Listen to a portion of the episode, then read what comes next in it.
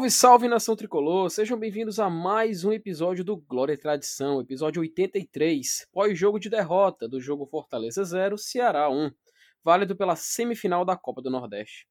Jogo esse que eliminou o leão da competição e que a gente agora vê o nosso foco totalmente direcionado para o Campeonato Brasileiro, a Copa do Brasil e as finais do Campeonato Cearense que ainda não tem nem data definida. Mas eu não tô nessa aventura aqui sozinho. Hoje eu conto com a presença dos meus colegas Thaís e Elenilson. Tudo bom, Thaís? Como é que você vai? Mais ou menos. A gente caminha como como como dá para caminhar o que pouco mais de 20 horas depois de uma eliminação num clássico rei. Há quem diga que deu a lógica. e mas a verdade é que de vez em quando é necessário alguns baques como esse para que a gente para que a gente reflita e leve em consideração alguns aprendizados e internamente algumas lições que precisam ser levadas à frente. Perfeito. E você, Lenilson, como é que você vai, cara? Beleza, né, cara? Tamo aí. Um forte abraço para você, para Thaís, para todo o do Fortaleza que mais uma vez escuta a gente aqui no Glória e Tradição. E a gente vai falar hoje sobre uma derrota, né? É, é um resultado que todo mundo fica de cabeça, de cabeça quente, cabeça inchada e tal. Mas faz parte do jogo, a gente já está acostumado, eu já vivo, já vivo, vivo e convivo com isso já há algumas décadas, né? Hum, já estou calejado. Vamos lá, bola para frente.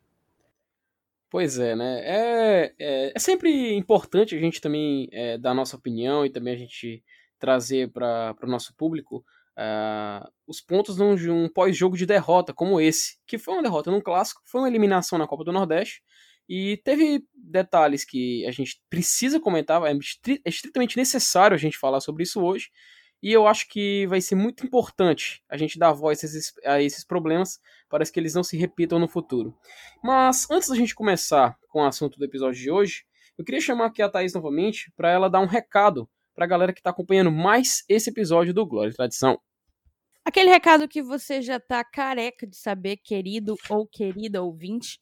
A gente está aqui para te pedir para seguir o Glória e Tradição nas redes sociais. A gente está no Twitter e no Instagram. Então procura a gente pelo user Glória Tradicão e não deixe de seguir. Pede para todo mundo que tu conhece que siga para que a gente consiga chegar a mais e mais tricolores. A gente está também no YouTube com um canal por lá e vamos tentar produzir alguns conteúdos exclusivos. Então, se você ainda não é inscrito, vai na plataforma, se inscreve no nosso canal e fortalece o nosso trabalho. Por último, mas não menos importante, talvez acima de tudo mais importante, se você ainda não conhece o nosso financiamento coletivo, uma iniciativa que a gente deu início ainda no começo desse ano, basicamente é uma forma de apadrinhamento do, do podcast que busca fortalecer o nosso trabalho e permitir que a gente faça investimentos técnicos e de conteúdo mesmo para evoluir enquanto enquanto mídia independente que cobre Fortaleza. Então, se você tem interesse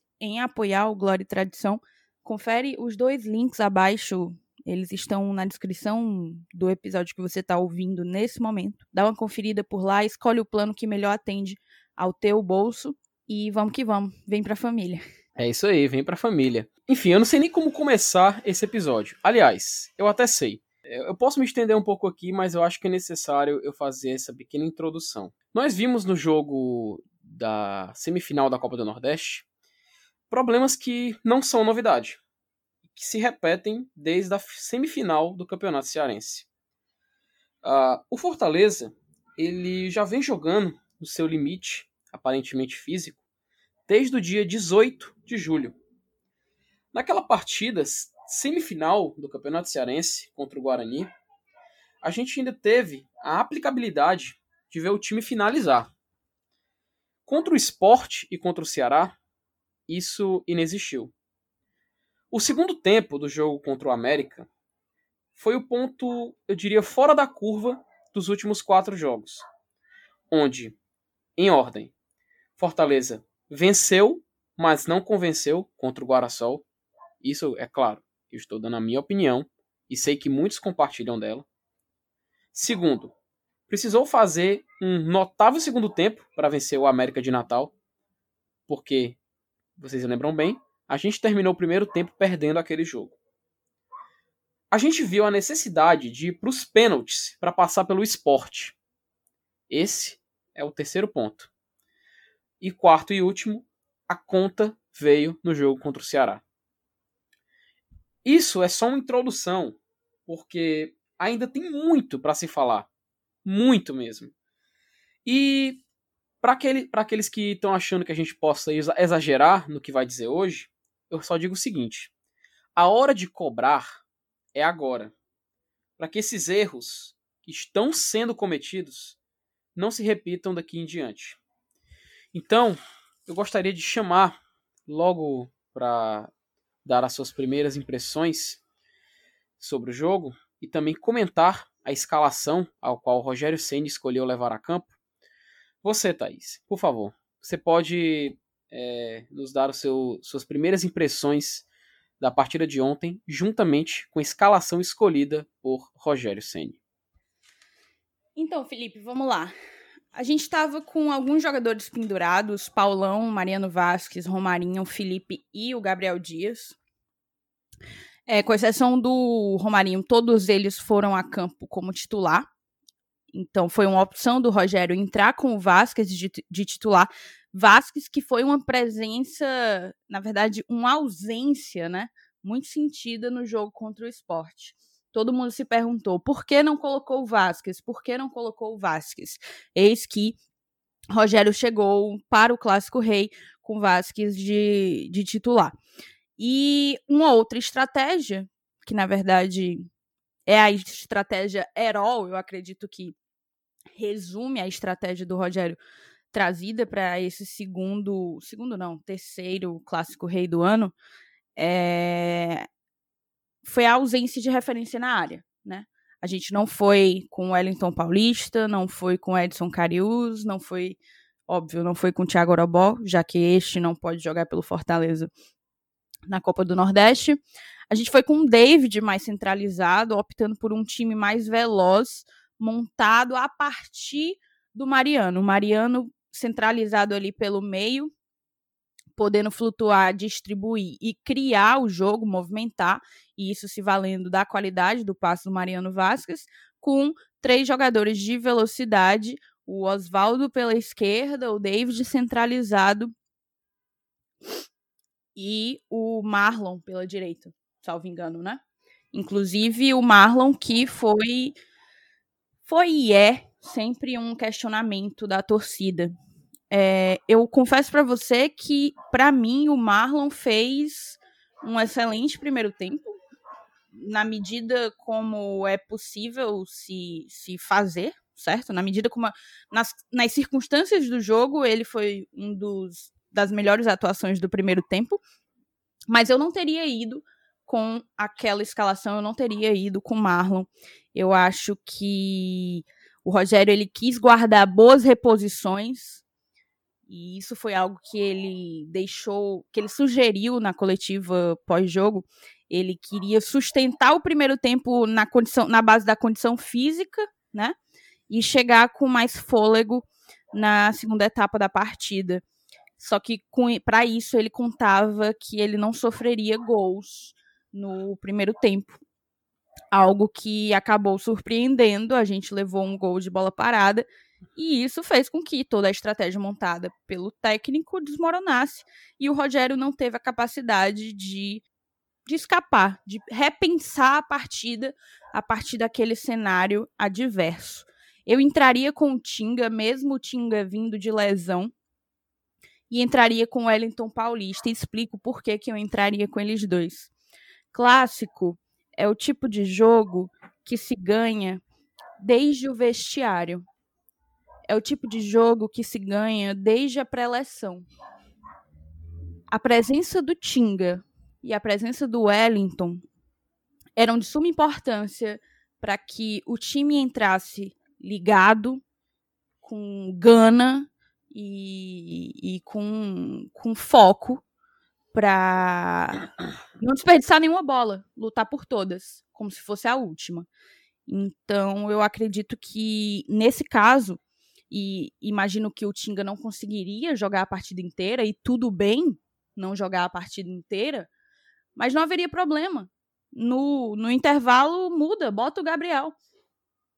Mas clássico se ganha no vestiário. E Tinga e Wellington Paulista eram e são duas peças as quais o, o Rogério não poderia ter aberto mão numa partida tão crucial como foi o jogo de ontem. A sensação que, que dava vendo as atuações tanto do Fortaleza quanto do Ceará era a de que o Ceará sim tinha dimensão da magnitude daquela partida, da importância daquela partida. Foi o maior clássico rei de todos os tempos? Não, não foi. Mas com certeza foi um grande clássico rei. Valia uma vaga na semifinal, a chance do Fortaleza seguir buscando seu bicampeonato consecutivo da Copa do Nordeste e e o eliminação para rival nunca nunca é válida, então é, eu sinto que o Fortaleza ele entrou sem a plena consciência do que é que estava em jogo ali. É a percepção que eu, como torcedora, tive. E isso repercutiu, obviamente, nos 90 minutos. E, e, eu acho que o Elenilson pode falar um pouco melhor sobre. Começar pela escalação. É, eu também não, não, não concordo dele ter feito essas alterações de começo, né, para começar a partida num, num, jogo decisivo como esse. E eu acho que o que ter levado ele a fazer isso foi a queda de rendimento nas últimas partidas. Né? A gente já viu o time contra o esporte, né, que o esporte está tá numa fase horrível e mesmo assim a gente não conseguiu. Aí, e, e, e ele ficou talvez com medo de, de chegar num declive ainda maior dessa curva, né, mantendo o time. Talvez as, as, mudanças já tenham sido uma tentativa dele de dar um fôlego a mais. Ele sentiu que o time estava descendente recente, numa descendente abrupta, e tentou mudar. Tentou ver se se dava uma saculejada, mudava a curva. É, agora a gente está vendo, né, depois do jogo, que, que, que não foi uma tentativa é, válida, não foi uma boa opção, mas aí é complicado você falar, né, depois, né? É, a gente fala assim, pô, perdeu com um gol, um gol de uma de falta, não cobrança de falta que nem existiu, mas tudo bem. Talvez se não tivesse saído o gol ali, sairia de lance. É, o, o, fato desse, desse pequeno erro de arbitragem não, também não tira o, o, o, nosso, nosso retrato na partida, que foi terrível. Né? A, gente, a gente também não ofendeu o Ceará durante o jogo, primeira chance real de gol foi aquele chute do Yuri César num rebote de fora da área, né? Que, que ele quase repete a dose lá do, do primeiro clássico. Bem, agora fica fácil falar, né? Pô, devia ter tentado com o do Paulista, mas mesmo assim, eu vou continuar falando. Eu também eu teria arriscado, não é porque não deu certo que eu tô falando, mas eu não teria coragem de tirar do time, principalmente num jogo decisivo de 90 minutos sem chance de segundo jogo, né? E o craque do time, que nosso craque é o Romarinho. Eu, eu, não falo nem no Tinga, talvez eu nem entrasse com o Tinga mesmo por, por questões médicas, né? Ele ter se recuperado. Eu acho que isso aí é, dá para entender. Mas, e, e com relação a, ao jogo ter sido mais importante, eu acho. Tá, você analisar friamente a preço de hoje, ele, ele, ele foi um jogo de uma importância tremenda. Né? Uma semifinal de Copa do Nordeste, uma semifinal do torneio regional, um jogo único mas esse jogo, é, ele hoje ele tem essa importância grande, né? Mas quem sabe daqui a algumas semanas o jogo mais importante possa ser aquele clássico que a gente venceu, né? Que vai que é, o, o Bahia da Copa do Nordeste pode acontecer. Eu digo, o Bahia tem 50% de chance de ser campeão. Vai me dizer que tem 5, que tem 10? Não, não tem. E aí a gente acaba sendo campeão estadual com dois empates. E aí, aí se isso acontecer, vou considerar aquela vitória no clássico do, do estadual foi mais foi um, aquele jogo foi mais importante do que a semifinal da Copa do Nordeste. É, é, é o famoso, se a gente está sendo engenheiro de obra acabada, falando a respeito da escalação do Rogério, a gente vai poder ser também a importância do jogo. Mas a preço de hoje, obviamente, foi um, um jogo de uma importância tremenda.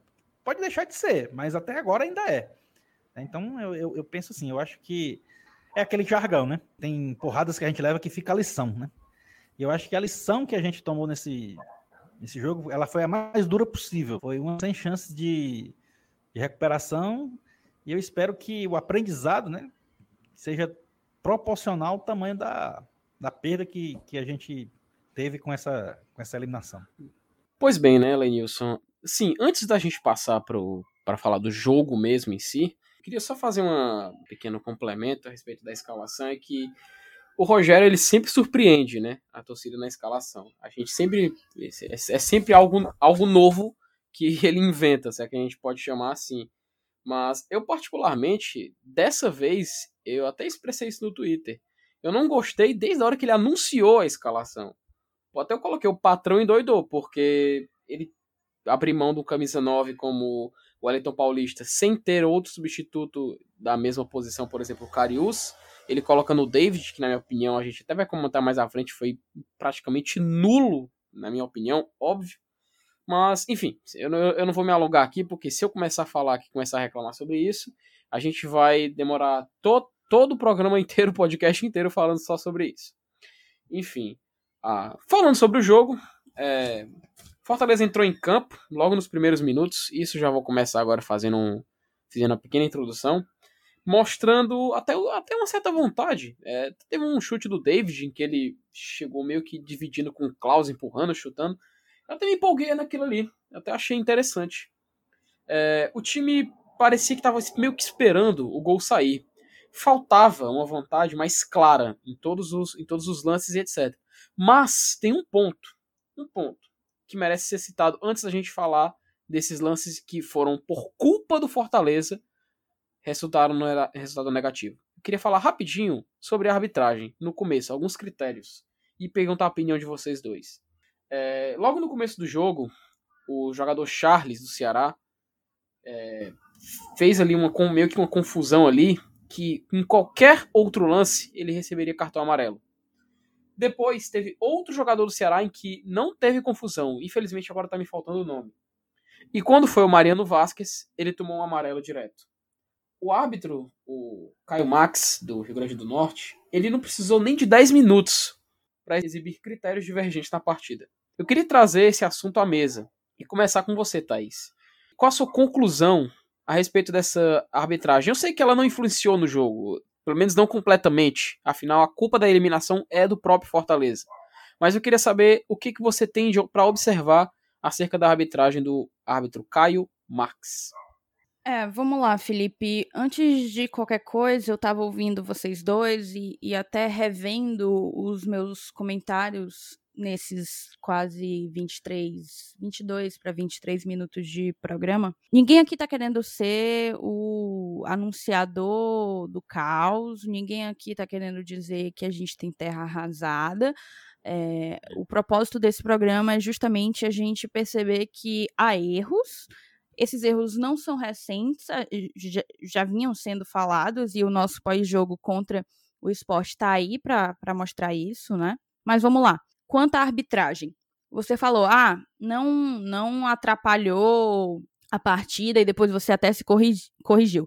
Não determinantemente. De fato, talvez não determinantemente, mas é, há sim o dedo da arbitragem do Caio Max na derrota, na eliminação do Fortaleza. A gente tem que lembrar que o Caio, ele, ele apitou aquele jogo do Fortaleza contra o Corinthians lá em Itaquera, em que, salvo engano, devem ter havido duas ou três lances de bola na mão, mão na bola, e nenhum desses lances foi marcado pênalti em favor do Fortaleza. Salvo engano, o Caio também era o árbitro de vídeo no jogo contra o Flamengo aqui no Castelão. Me corrija se eu estiver enganada, teve a questão do pênalti que foi marcado em cima do quinteiro, que não haveria de ser. Então, ele já era um árbitro conhecido, a gente já tinha medo do estrago que ele poderia fazer. E para mim, ele fez muito mais, até talvez, do que pela falta que não existiu, que ele marcou e que acabou culminando no único gol da partida. Aquela falta ali foi vencida no grito, tudo bem que foi o auxiliar, o auxiliar ele marca ele assinala a, a falta, mas é, todos os lances de replay mostram que o Oswaldo foi na bola, completamente na bola, e o Caio ele estava próximo ao lance, ele tinha condições de ter de ter tido uma interpretação diferente da do auxiliar dele. Mas para mim, a maior atrapalhada dele foi o cartão do Mariano aos 10 minutos. Eu concordo com você, é, não houve critério ou houve uma multiplicidade de critérios para atender à conveniência dele, porque o Samuel Xavier, você falou que não lembrava do jogador, mas foi o Samuel Xavier, é, que sempre é um, um grandiosíssimo reclamão. É, um minuto antes do Mariano reclamou de uma maneira mais assintosa e não foi amarelado, não foi advertido. Um minuto depois, o Mariano recebeu um, um, um amarelo direto, sem papo, sem choro nem vela. Isso prejudicou o jogo do Fortaleza, porque o Mariano primeiro, ele é um, um, jogador que ele volta para ajudar na recomposição. E, e, sendo esse jogador de meio, isso prejudicaria a nossa a nossa recomposição tática ali na faixa central do campo. E segundo, ele é um jogador de gênio, né? Ele era um jogador que a gente precisaria dele para por sei lá, 70 minutos da partida e teve que ser o primeiro trocado porque o Rogério estava com medo de perdê-lo e fez certo. O Mariano tinha que ter sido tirado imediatamente porque a chance dele ser expulso era altíssima. Era altíssima. Então, estar com essa sombra do cartão amarelo é, prejudicou muito o jogo do Fortaleza. Para mim, o ideal, se a gente não tivesse que jogar com um centroavante, seria jogar com o Oswaldo pela esquerda o David pela direita, Mariano e Romarinho pelo meio. Algo como o jogo contra o Independiente. Algo como aquilo. Dessa maneira, eu acredito que encaixaria melhor. Não com Marlon, por exemplo. É... Então, perder Mariano é é... era perder o meio. E isso de fato aconteceu. Eu acho que o Caio prejudicou o jogo de forma determinante. Perfeito. Ah, inclusive, é, também antes de chamar o Alenilson para a roda, eu queria abrir um tópico para mim especial. É, Felipe e Juninho. Eles são essenciais para o estilo e estratégia de jogo do Fortaleza. É, mas acabaram fazendo uma partida abaixo da média. Talvez o Felipe nem tanto, que até tentava jogo, ele até procurou muitas é, jogadas. Eu discordo quanto ao Felipe. Acho que o Felipe foi um dos que mais tentou.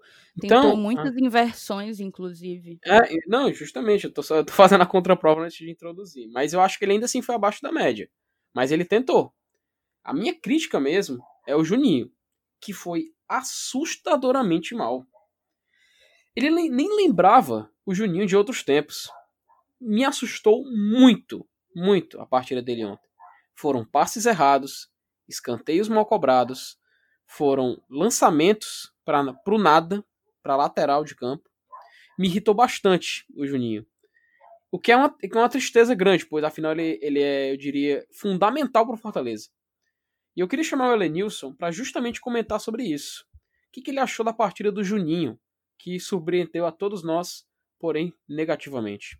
É, cara, é verdade. O jogo, o jogo do Juninho ontem foi, foi assim, eu acho que deve ter sido um dos piores, se não o pior dele com a camisa do Fortaleza. Eu até circulou uns vídeos aí do, dos erros dele no jogo. Eu disse, rapaz, que vídeo longo, porque eram, eram vários erros de passes, passes simples. Mas é, é, como eu disse, cara, ontem, ontem, ontem que eu digo assim, no jogo de, de terça-feira, né? O jogo de terça-feira lá em, em Salvador a gente é, não tem como crucificar uma só pessoa, um só jogador, mesmo que ele tenha cometido a quantidade de erros que o Juninho cometeu. cometeu. Como vocês estão falando aí, né? Eu concordo que o, o Felipe, o Felipe ele foi realmente um cara que, que se a gente tivesse de, de dizer assim, rapaz, se salva alguém aí, foi, aliás, foram, foram os dois Filipes, né? Porque o goleiro também, apesar de, de ter tomado o gol, não teve culpa naquele gol. Né? Eu, eu acho que tirando os dois Filipes, todo mundo teve uma parcela de culpa, não só o Juninho, apesar de que ele, te, ele, ele errou essa quantidade enorme aí de, de, de, bolas, né, de passe, mas é porque a bola passa muito por ele, né, cara, também foi um jogo muito muito concentrado no meio campo. Foi um, um jogo com pouquíssimas chances de lado a lado. É, as chances do, do, rival vieram a aparecer em lances de contra-ataque depois que o Fortaleza teve que, que arriscar um pouco mais em busca do, do, do placar. Mas é, em termos gerais, eu acho que todo mundo foi mal. Foi um, um, um, jogo que, que veio trazer realmente aquela curva descendente que eu falei agora há pouco. E o Juninho foi o. Foi mais um, foi mais um no barco. Eu não, eu não imagino que, que, ele, que ele mereça toda essa carga aí de, de de ter jogado mal sozinho. E, e como eu disse, a, como o jogo concentrou muito no meio campo, ele, ele, apareceu muito. E por conta dos erros também o nosso jogo não fluiu. Mas é, eu acho que é, o próprio Juninho sabe disso, ele, ele é um cara que tem crédito, a gente sabe que ele é um, um, jogador, mesmo com esses erros todos, ele ainda conseguiu umas viradas de jogo interessantes, né? Às vezes acerta no pé do cara lá do outro lado. Eu, eu acho que aproveitaram mais o, o fato da gente ter perdido, de ter sido eliminado, para fazer essa, essa chacota, sei lá, essa, essa zoação com, com ele, porque ele só pelo fato dele ter vindo do, do rival. Mas é um grande jogador, eu acredito que, que ainda vai ser muito útil para a gente, principalmente na Série A. Perfeito. Agora a gente vai avançar para o próximo tópico, que é justamente para falar das mudanças que o Fortaleza acabou fazendo no jogo, as substituições. Porém, eu vou inovar aqui. Eu vou juntar esse tópico com o próximo. Afinal, as mudanças ocorreram por escolha de alguém. E esse alguém se chama Rogério Senni. Na minha opinião, o res... eu diria não o maior responsável, mas em quem a maior cota de culpa pelo jogo de ontem a gente pode colocar. Eu fui falar isso ontem no Twitter, que a eliminação cairia na conta dele, e eu fui até criticado por isso. Alguns ficaram do meu lado, mas alguns resolveram me criticar, passando até para ofensa, o que eu não entendi, mas tudo bem. Na minha opinião, escalou errado, mexeu errado e manteve uma postura inadequada para a equipe durante o jogo. Eu queria chamar agora vocês dois para comentar justamente isso, sobre as mudanças e a postura que eu diria que não condiz com a filosofia de Rogério Senni. Por favor, Thaís. Então, Felipe, é, é sempre complicado a gente tratar dessa questão de idolatria, né? É, há muita paixão nisso que envolve torcedor e por vezes as pessoas perdem um pouco a, o centro das coisas a, a essência do que precisa ser tratado. A essência, no caso, é o Fortaleza. Eu acho que não existe. Poucas pessoas admiram tanto o trabalho e a pessoa de Rogério Ceni como eu. Eu já admirava o Rogério quando o Rogério ainda era atleta do São Paulo. É, justamente por todo esse perfil e espírito vencedor que ele tem. Mas isso não isenta nem ele, nem ninguém de erro. E de fato, eu acho que o que tem assustado não é um erro pontual numa eliminação do clássico, são erros sucessivos. É uma postura equivocada, é você ter quase uma unanimidade quanto à a, a, a, derrota, quanto uma interpretação de que a escalação não foi a escalação que talvez devesse ter ido a campo, e quando você vai assistir uma coletiva, a, a, a interpretação do Rogério ela é completamente diferente. Enfim, é como se houvesse uma análise enviesada e isso pode prejudicar bastante a continuidade dos trabalhos. Mas assim, antes de entrar especificamente nas substituições, a gente tem que lembrar daquela ideia, né? A gente entrou sem referência na área, para fazer um time mais veloz e guardar fôlego para o segundo tempo. Só que Rogério não contava que a gente ia levar um gol aos 23 minutos do primeiro tempo. Qual é o mérito do Ceará nessa eliminação do Fortaleza? E isso causou uma certa polêmica, porque eu coloquei nas redes sociais que era uma sensação muito dolorosa perceber que o Fortaleza perdeu para ele mesmo. Nossa, muito muito torcedor do Ceará se, se doeu com, com essa frase, como se eu estivesse desmerecendo a vitória do Alvinegro, quando em nenhum momento foi isso que eu quis dizer, mas eu acho que é um consenso de que o Fortaleza joga muito mais bola do que jogou, né? É, os jogos do Independiente estão aí para contar essa história. Então, a partir do momento que o Fortaleza joga muito mais bola que aquilo, pode proporcionar, pode oferecer muito mais, ele ele perde para si realmente. Ele não deixou o que ele podia deixar em campo. Então, é, o Fortaleza ele é um time reativo, isso a gente já disse em vários programas. O último deles, o programa sobre o CIFEC, o Centro de, de Inteligência do Fortaleza Esporte Clube. Se você ainda não ouviu, não deixa de conferir, ficou espetacular. A gente entrevistou o analista de desempenho do, do clube, o Leandro Costa. E o Fortaleza trabalha com esse time reativo. De modo que quando a gente enfrenta times menos propositivos, times mais bem mais físicos, mais bem postados e que, e que marcam em bloco baixo, lutando por uma bola, e isso a gente vai enfrentar na Série A, tá? A gente não, não enfrenta só Flamengo, não enfrenta só Palmeiras, a gente vai enfrentar o Coritiba, vai enfrentar o Esporte, vai enfrentar o Atlético Goianiense, vai enfrentar o próprio Ceará. Então, quando a gente encontra times com, com propostas menos propositivas, a gente encontra dificuldade de infiltrar. A gente se depara com uma dificuldade crônica de criação. Talvez por isso eu tivesse entrado com Vasquez e Romarinho ao mesmo tempo. Não sei se, se encaixaria, não sei se a gente conseguiria furar a retranca alvinegra, mas pela minha leitura de jogo, talvez fosse a possibilidade que abrisse o melhor leque de opções é, naquela circunstância de jogo. E o Ceará estava lá, muito físico, com Sobral, Fabinho, Charles no meio-campo. Aí a gente com um Juninho um pouco inspirado, um Mariano com cartão amarelo nas costas. Como é que como é que ocupa, como é que preenche esse meio-campo? Não preenche. Aí a gente vai para as substituições. As substituições do Ceará mantiveram o, o, o, a premissa física que o Ceará estava o tempo inteiro que o Ceará propôs ao longo dos 90 minutos. Saiu o Kleber para entrar Sobis, saiu aquele o moleque, o menino Rick para entrar o Leandro Carvalho, péssimo profissional, não faz porra nenhuma. Imagine se fizesse. O, o Fabinho, se eu não me engano, chegou a sair, mas entrou o William Oliveira, também um volante de contenção ali, muito físico. E a gente não conseguiu, não conseguiu tirar um coelho da cartola, a gente não conseguiu ter criatividade a gente, o que é que a gente fez? A gente trocou lateral por lateral, saiu Gabriel Dias para entrar o Tinga. A gente trocou ponta por ponta. Aí talvez a coisa mais a mais ousada, que no caso foi a saída do, do Oswaldo para a entrada do Yuri, né? É, o Oswaldo que saiu, inclusive, indignado.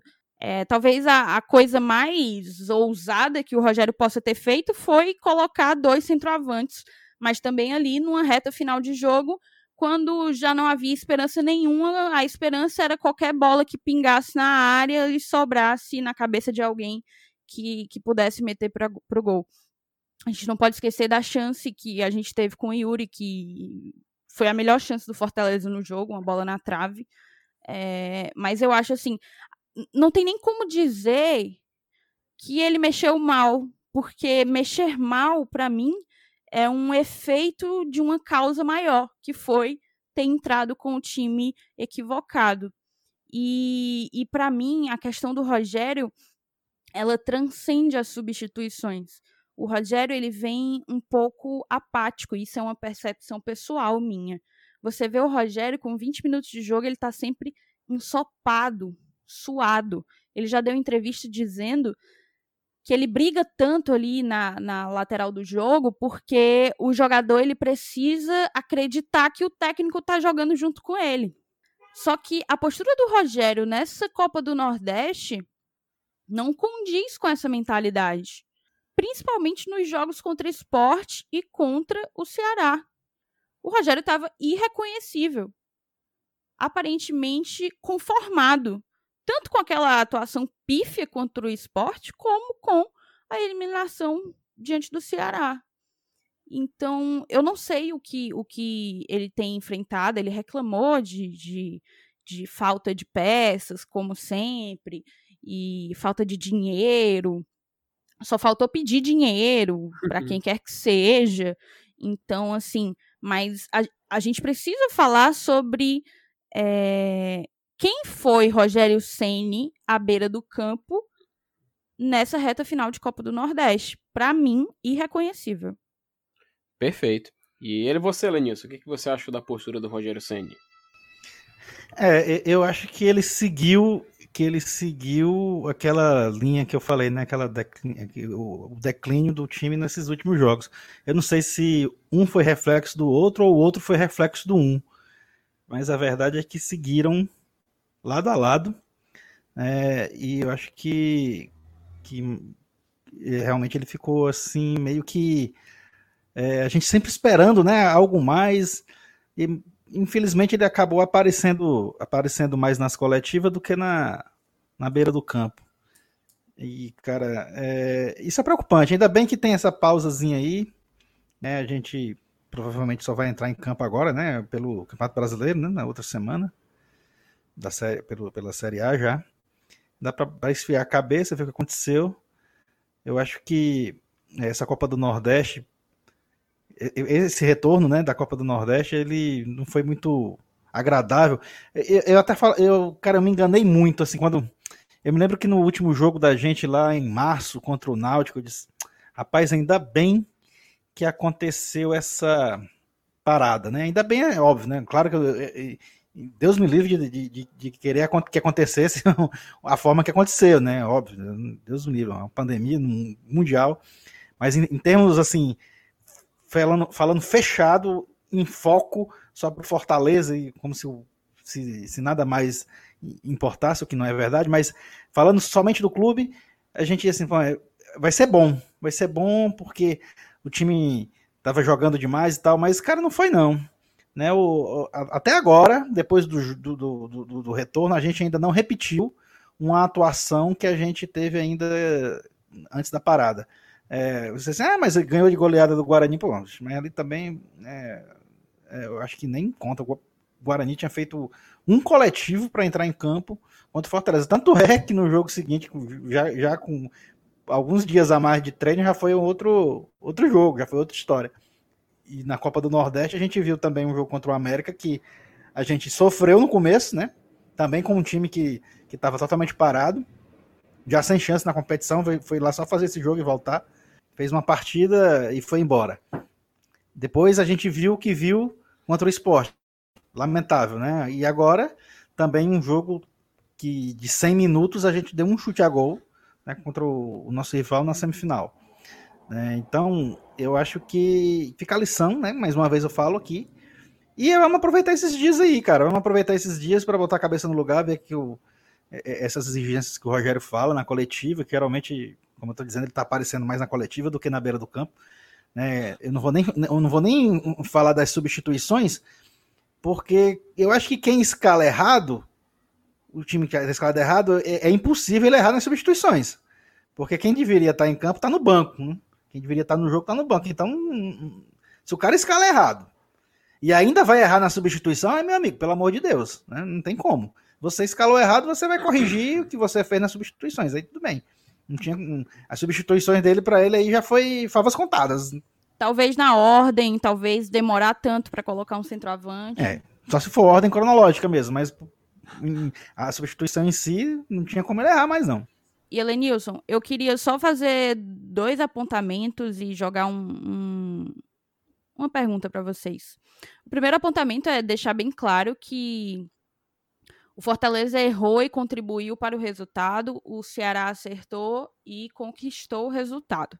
O Ceará veio com uma proposta muito clara, o Fernando Sobral fez uma partidaça, anulou por completo Oswaldo e Bruno Melo, nossos laterais. Eu havia falado no nosso pós-jogo contra o esporte que a, a nossa má atuação ela se baseava em três, em três premissas.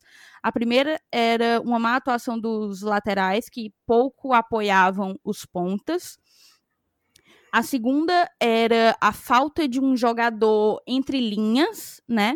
um jogador capaz de compactar o jogo e, e, e fazer uma ligação mais efetiva nessa transição ofensiva e esse jogador estava em campo enquanto esteve em campo Mariano Vasquez e o erro foi as substituições. Entretanto, nesse jogo, o erro foi a própria escalação, na minha opinião.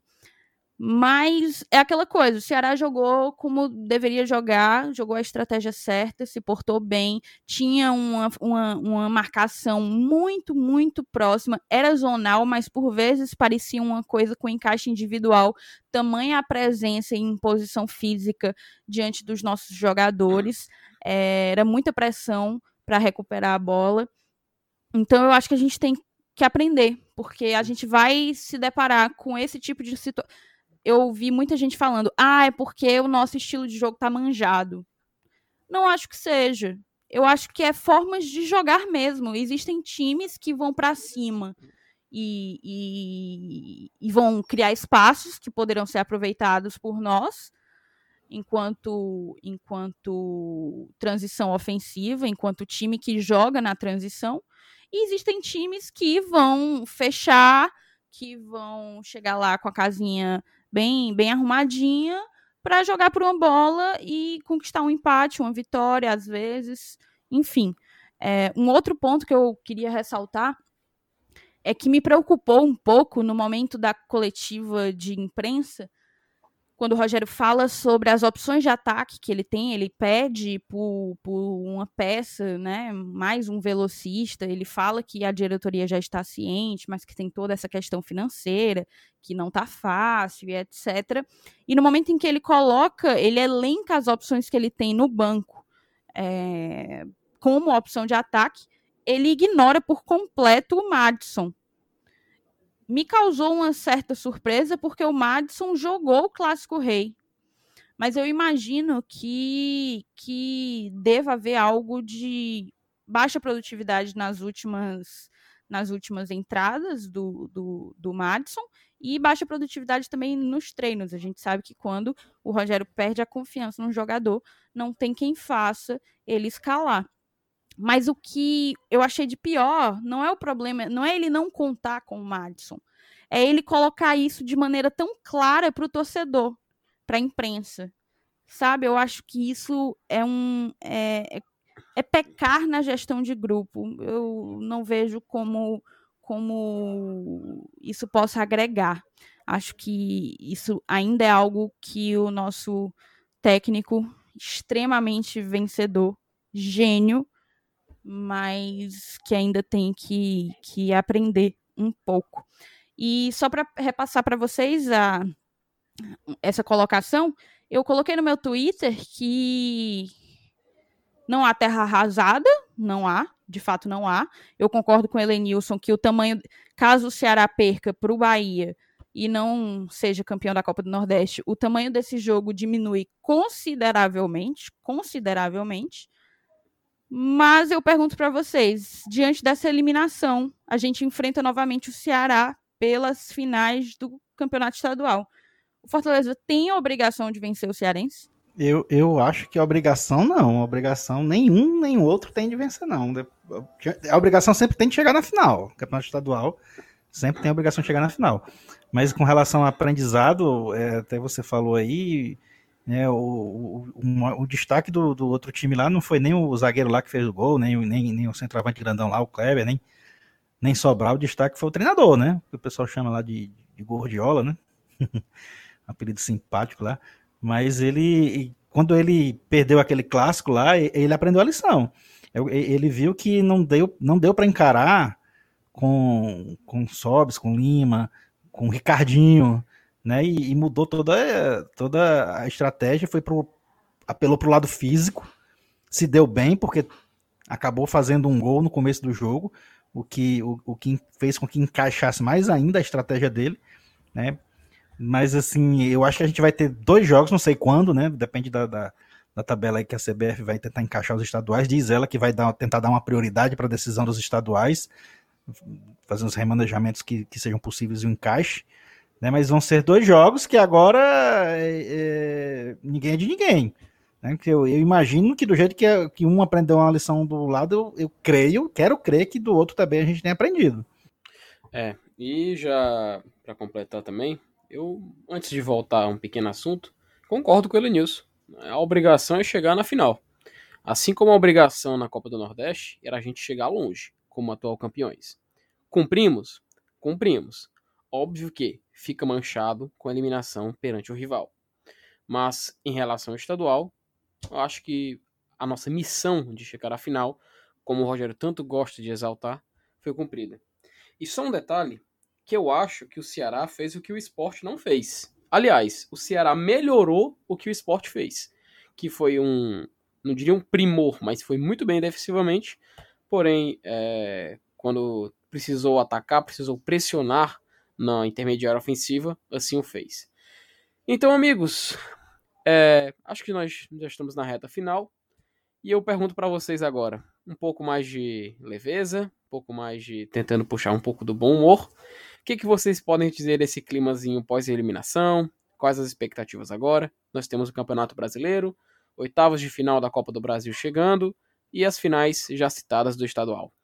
O que fica de prioridade, o que fica de objetivo e o que vocês têm a dizer sobre este final daqui para o final de temporada do Fortaleza Esporte Clube. Por favor, Thaís. Felipe, eu acho que atirar atirar pelos objetivos esportivos traçados pelo Fortaleza, a gente precisa vencer, sim, o campeonato cearense. Eu entendo quem, quem compreenda que não, que não é uma obrigação. É, de fato, parece, parece até um pouco soberbo, né?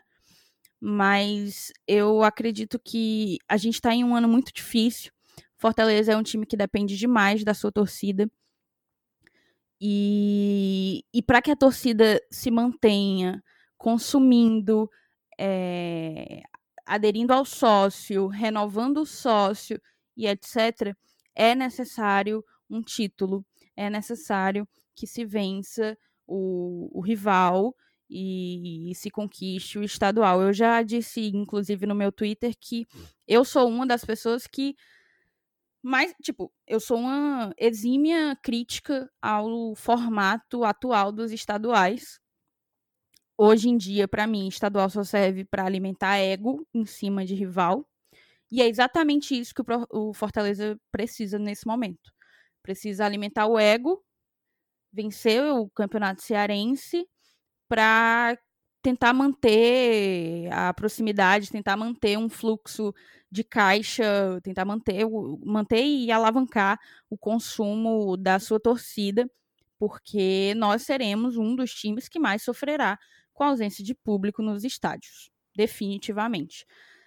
Mas de uma maneira mais leve, olhando para o decorrer para além do campeonato cearense, é aquela coisa, rolou até uma brincadeira no grupo dos padrinhos. Ah, vocês estão aí chorando e tal. Prefere, prefere ganhar, preferia ganhar essa essa semifinal ou seis pontos na Série A? Seis pontos na Série A, né, velho? O objetivo do Fortaleza é um só, é permanecer na Série A.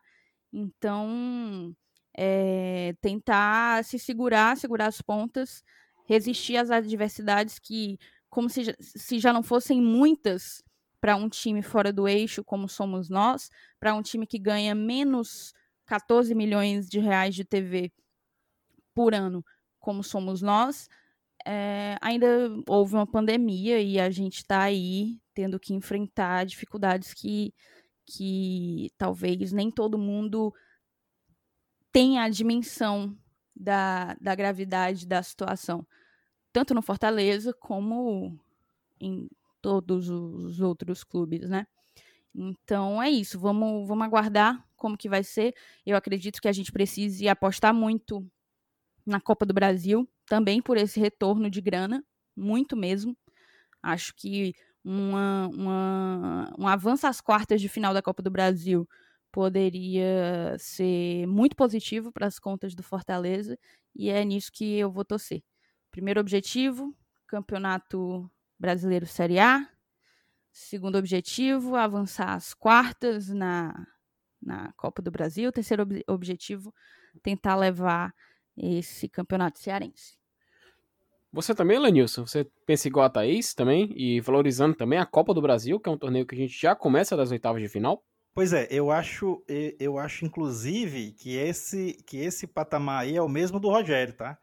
É, até acho também que se houver um acavalamento de datas, uma necessidade de usar um time alternativo na final do Cearense e até na Copa do Brasil, ele não vai se fazer de rogado, não.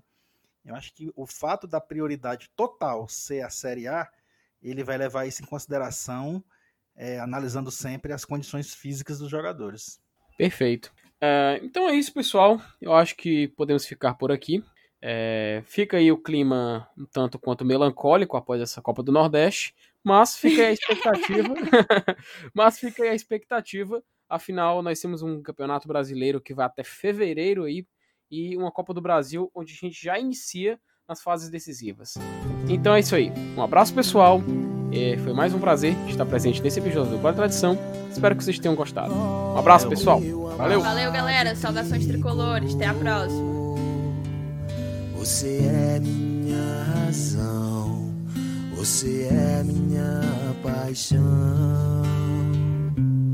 Nunca irei te abandonar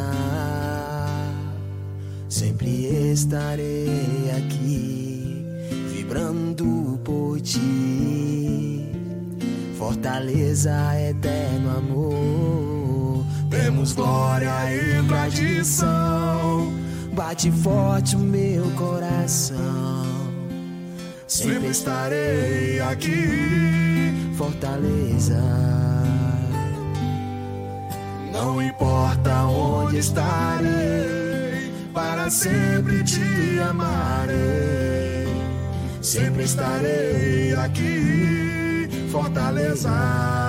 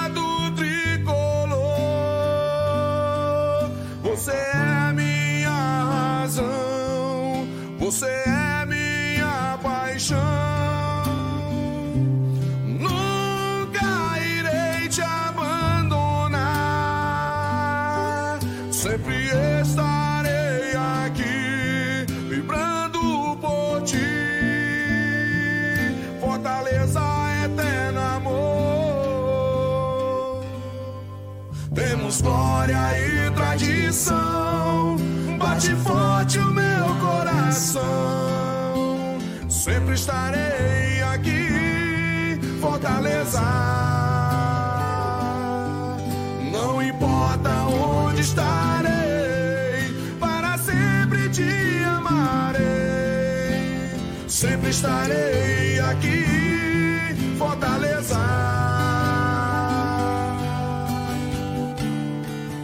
Você é a minha razão, você é a minha paixão.